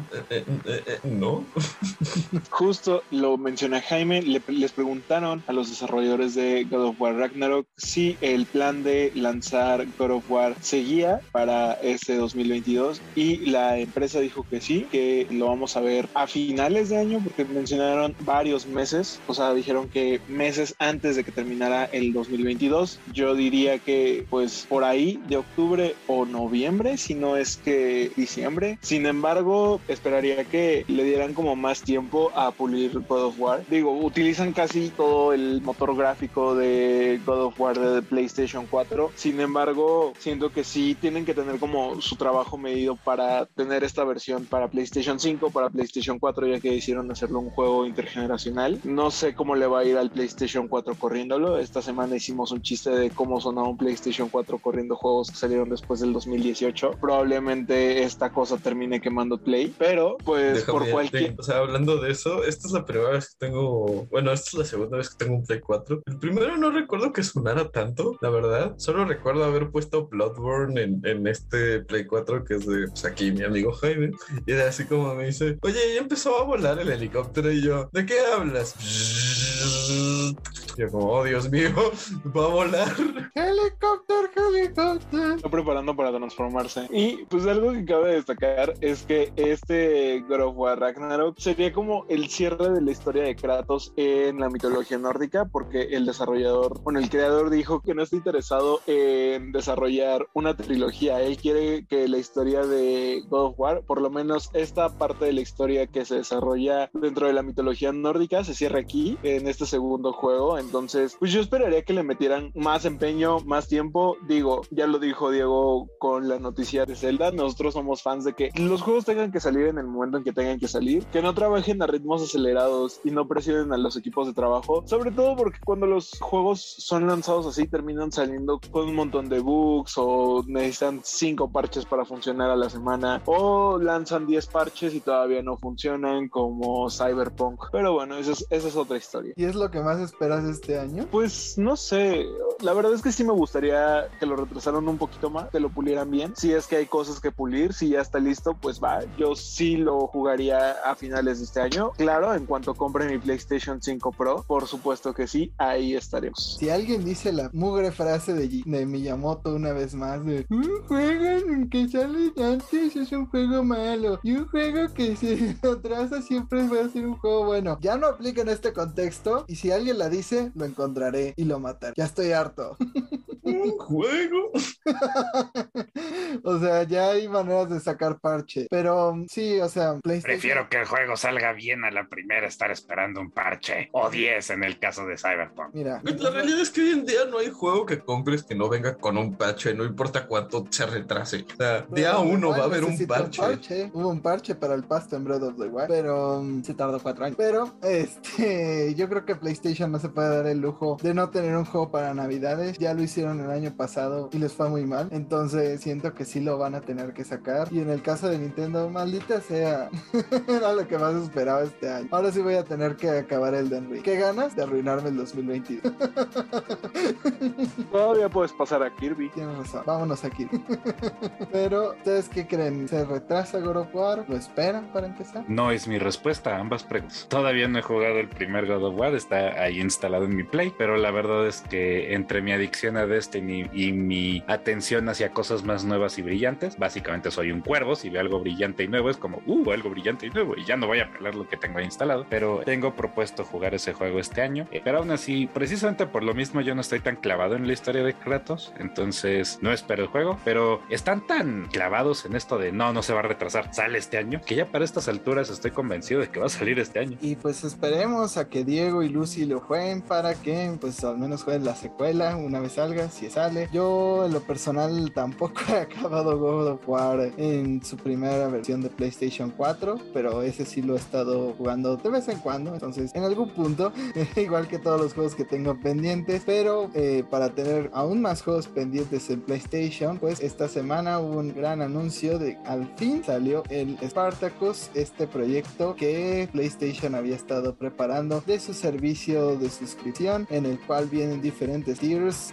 donde el primero pues te deja prácticamente lo mismo, el segundo tendrá algunos beneficios extra y el tercero es el mero bueno, que será el que te da acceso a juegos retro. Pero ahora nos va a dar los detalles sobre este nuevo servicio de PlayStation y sobre todo, lo más importante, los precios. Muchísimas gracias al hombre heterosexual que me ha permitido tener la palabra, pero sí, como, lo menciona Jaime, esta vez eh, tendremos tres suscripciones para PlayStation Plus. Cabe señalar que en los países donde esté disponible PlayStation Now, estos dos servicios se van a fusionar. Las personas que ya tengan PlayStation Now van a tener esta migración de servicios totalmente gratis, no va a haber costo alguno, por lo menos no al momento de cambiar de servicio, es decir, probablemente no haya un aumento de precio al inicio, sin embargo, cuando sea renovación o algo así, pues verán este cambio reflejado. Empezando pues con el plan básico esencial, que es el Essential, que es básicamente lo que ya nos ofrece PlayStation Plus, que es dos juegos al mes, la opción de guardado en la nube, además de tener esta opción de jugar con personas que no están al lado de ti, o sea, la opción de el multijugador. Y mensualmente me parece que cuesta lo mismo, eh, realmente se queda en el mismo precio. Anualmente esto vendría siendo unos 40 dólares, eh, si no estoy equivocado, porque aquí en México los precios también aparecen en dólares. El siguiente va a ser el PlayStation Plus Extra, que va a tener los mismos beneficios que el Essential, además de 400 títulos de PlayStation 4 y PlayStation 5. Y este va a ser lanzado por la cantidad de 11 dólares al mes o 67 dólares anuales. Y después el que se supone es la opción más completa es el PlayStation Plus Deluxe, que incluye los beneficios de las otras dos aproximaciones del PlayStation Plus, además de poder descargar y jugar en la 9 juegos de PlayStation 1, PlayStation 2 y PlayStation 3, además de que van a poder acceder a demostraciones, digamos, extendidas de juegos de PlayStation que estén por lanzarse y el precio es de 12 dólares mensuales o 77 dólares al año, que pues más o menos serían unos 1500, 1600 por ahí. Sin embargo, este no va a estar disponible en, perdón, Premium, Premium.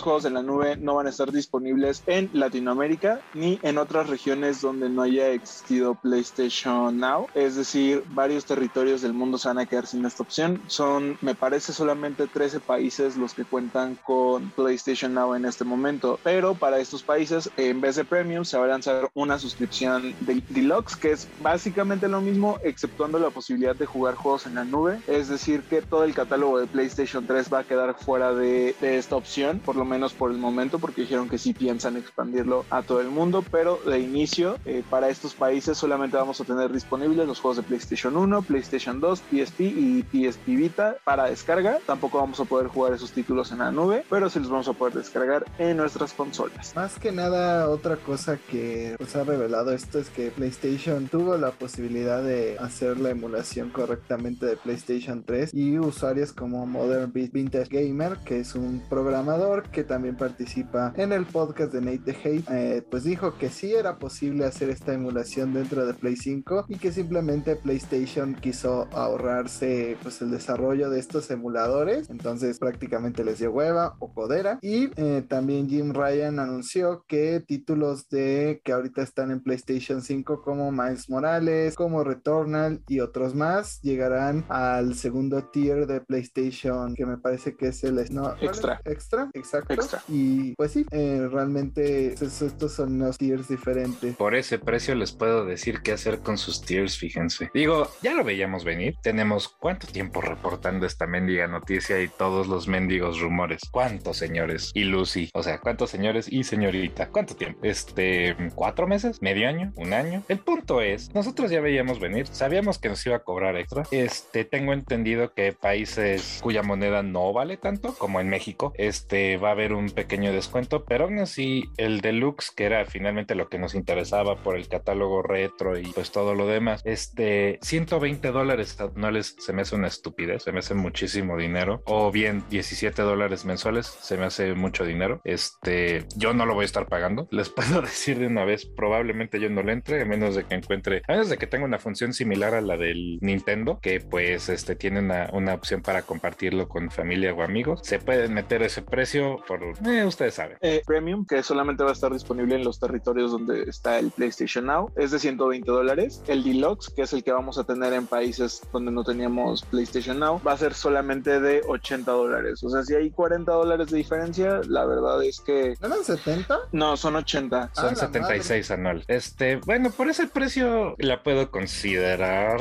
supongo. O sea, Oye, es casi un 50% de descuento, no está tan agresivo el, el es que justo es más barato porque no, o sea, no está la opción Porque de somos los pobres. juegos. Ajá, porque somos pobres. Pero pues nos deja el catálogo del Play, de PlayStation 1, PlayStation 2 y las consolas portátiles de PlayStation. O sea, Seremos pobres, pero tuvimos infancia, carajo. creo que, pues sí, lo único negativo es que deja fuera la opción de jugarlos directamente en la nube y tenemos que descargarlos. Además de los títulos de PlayStation 3, que donde tengo entendido no se podrían descargar a la consola, esos serán forzosamente en la nube. Y quién sabe, probablemente en un año podamos tener este paso de Deluxe a Premium, pero pues ya es más como cosa de Sony. ¿Quién quiere juegos en la nube? Nadie, nadie, na, na, na. Pero sí, o sea, es una infraestructura que PlayStation no tiene. Por algo Xbox aquí tiene un servicio de calidad porque tiene presencia en la nación y pues tiene sus servidores en Querétaro como la mayoría de compañías que invierten en México y no veo a PlayStation haciendo este gasto extra porque, o sea, pues nosotros que somos unos clavados de los videojuegos, pues seguramente sí pensaríamos en adquirirlo, pero la mayoría no. Entonces yo dudo que valga la pena esa inversión y pues es PlayStation 3. o sea, realmente no se pierde gran cosa. Eh, si acaso Metal Gear Rising, eh, no sé, Drakengard, de por sí esos juegos se juegan mal. Infamous. Infamous, o sea, pero Los Crash Bandicoot. no. The Last of Us. ¿De Play 3? De Last Ah, of bueno, Us de está Play para Play 3. 4. De Play Sí, 3, de técnicamente Persona 5. Este, Ya Castlevania, los dos Castlevania Lords of Shadow. No se perdió nada. El primero no es tan malo. A lo mejor esta versión online que había de Street Fighter First Strike, no sé si solamente estaba disponible para Play 3. Digo Third Strike, perdón, no First Strike. Pero, em, Güey, Asura's Wrath. ah, pero, Eh. pero sí, o sea, la cantidad de historia que tiene PlayStation, pues es más como yéndonos al Play 1, al Play 2. Ya mencionaba Metal Gear, pero habrá que ver también qué juegos están incluidos, porque pues muchas compañías se han dado cuenta que venderlos por sus cuentas les sale más beneficioso a meterlos en uno de estos servicios. Ahí tenemos a Square Enix sacando todo lo que no había sacado antes y vendiéndolo individualmente, entonces seguramente no habrá pues un Final Fantasy 7 o, u 8 porque ya están disponibles en- de manera individual y pues habrá que ver qué le dejan a porque igual Konami no, no soltó sus títulos para el servicio de Nintendo entonces solamente que PlayStation les haya hecho una mejor oferta eh, pues a lo mejor no vemos sus, los Silent Hill o no vemos Metal Gear ahora si no sale Silent Hill ¿qué vas a hacer? Va a perder mi familia. Definitivamente va a perder mi familia. Y después me mato. Y pues está el caso justamente de Activision, que pues ya sabemos qué pasó, entonces seguramente no veremos títulos de Crash Bandicoot ni Spyro, aunque pues ya están estas versiones remake de estos juegos, pero... De Crash Bash no. Ese sí, ese sí duele.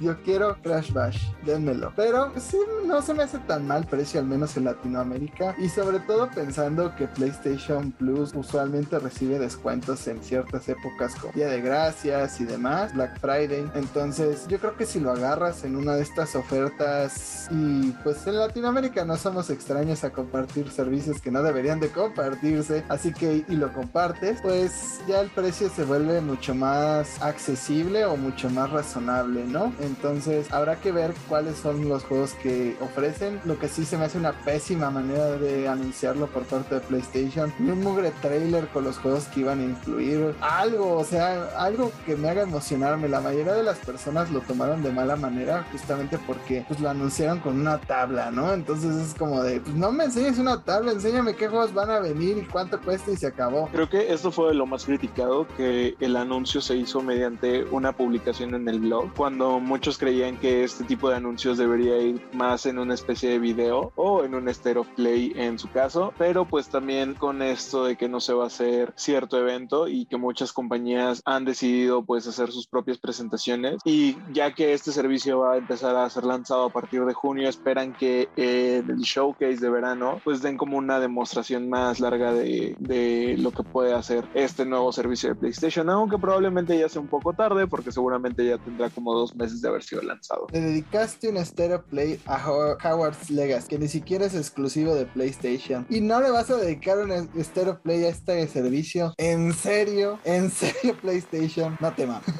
Pero pues habrá que ver, justamente pues, no sabemos ninguno de los títulos. Hay cosas de PSP que a mí sí me interesaría jugar, de PlayStation 2, de Play 1, evidentemente de Play 3, pues como dije, no se pierde demasiado. Si acaso un par de títulos sí duelen, pero pues hasta no tener más información no podemos hablar de ya. De lo que sí podemos hablar es de la cancelación de E3, porque pues a unos meses de que dijeron que lo iban a hacer de manera totalmente digital, pues este evento acabó por posponerse, cancelarse. Realmente nos dieron solamente la confirmación de que en 2023 sí será de manera presencial y tratarán de realizarlo, pero yo siento que este anuncio pues le pone el último al clavo al ataúd de este número de conferencias o esta acción de, empresas que pues hacen estos anuncios y tratos porque aparte pues nada tonto Jeff Kigley salió a unas horas del anuncio de que no habrá E3 a confirmar que el Summer Game Fest sí se va a realizar y que muchas de las compañías que no van a poder prestarse en E3 tienen las puertas abiertas para hacer pues su presentación dentro de este paraguas de anuncios, ¿no? Pero pues muchos dijeron como Nintendo, pues yo ya hago mis direct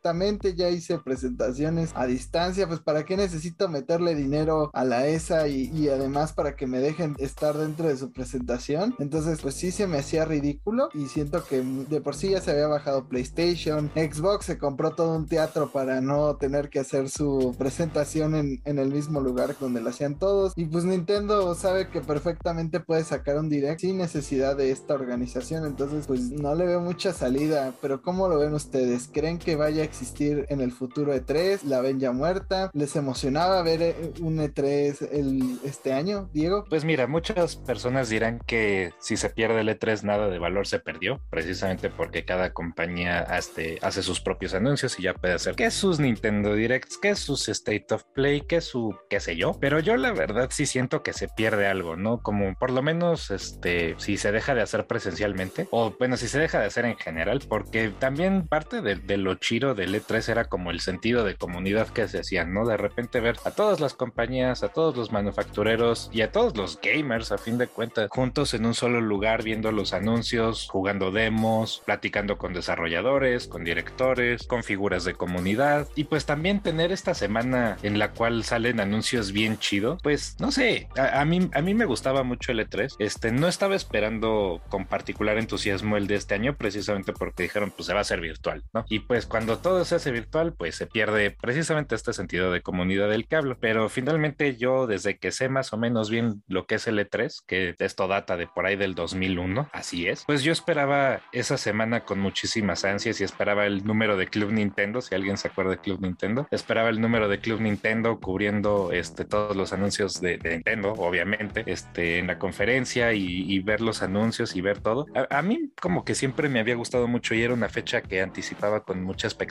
entonces yo sí siento que se perdería algo, algo grande si, si deja de haber un E3, pero pues ese soy solo yo, ¿no? Creo que es más por los tiempos, algo que eventualmente va a volver a resurgir. No importa cómo lo veas, siempre, al menos hasta que tengamos algo tipo VR de, de Sword Art Online, pues es algo que no va a sustituirse 100% en línea para siempre. Eh, creo que es algo que podría ser mm, pues simbiótico, ¿no? O sea, puedes tener un, o sea, una E3 cada cierto tiempo para enseñar cosas que que sí valgan la pena. Como ya hemos dicho, pues, el año pasado Nintendo tuvo que llegar a salvar la E3 porque pues, de plano no daban una. Pues al mismo tiempo puedes cultivar esta cultura de, de como pues, gente en línea, como es la Tenocon, como son distintos como streams de, de devs de videojuegos populares, en los cuales pues, puedes tener un poco más de tacto con tu, pues, con tu clientela, con tus fans, con la gente que pues, está dispuesta a ver tus streams. Y otra cosa que se pierde es, pues a mí en lo personal Jeff Kirby no me cae bien,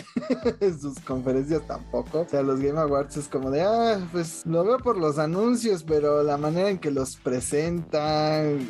Como todos, nadie ve los Game Awards por los premios o por Jeff Keighley, todos vemos los Game Awards por los anuncios. Ajá, entonces el, el año pasado solo vi el Summer Game Fest, pues por este canal y por Elden Ring, pero de no ser por eso, pues, hubiera esperado el resumen, porque pues no me gusta cómo presenta las cosas y pues al menos como dice Diego, ¿no? E3 te, te daba ese recuerdo de otras épocas, el, pasado estuvo espantoso, salvo Nintendo, pero pues no sé, como que se pierde algo, se pierde ver esos boots. A mí me emocionaba mucho ese tipo de cosas, como ver todo lo que armaba Nintendo, por ejemplo, para su boot, eh, cuando presentó Breath of the Wild, veíamos ahí a los Bogoblins o las máquinas o, o, al mismo Link ahí puesto, o cuando hicieron el de Mario Odyssey, o hasta hace unos años el de Luigi's Mansion 3. Entonces, había cosas bonitas. Recuerdo cuando salió este remake de Resident Evil 2, me pusieron la patrulla de, de Capcom, eh, bueno, de la policía de, de Raccoon City en, en, el boot de Capcom. Entonces, pues son cosas que se van perdiendo, ¿no? Y, y creo que un show digital como el, el, Summer Game Fest, que aparte nunca acabó oficialmente porque Jeff Kigley dijo que se iba a extender y que iba a anunciar cuándo se iba a acabar y nunca lo hizo, pero este, pues no puede reemplazar ese sentimiento, Entonces sí es algo triste, pero el modelo de negocio ya no era sustentable. O sea, ¿qué compañía iba a decir, ah, sí, te doy miles de dólares para salir dentro de tu stream miado junto con otras compañías, ¿no? Es como de, meh.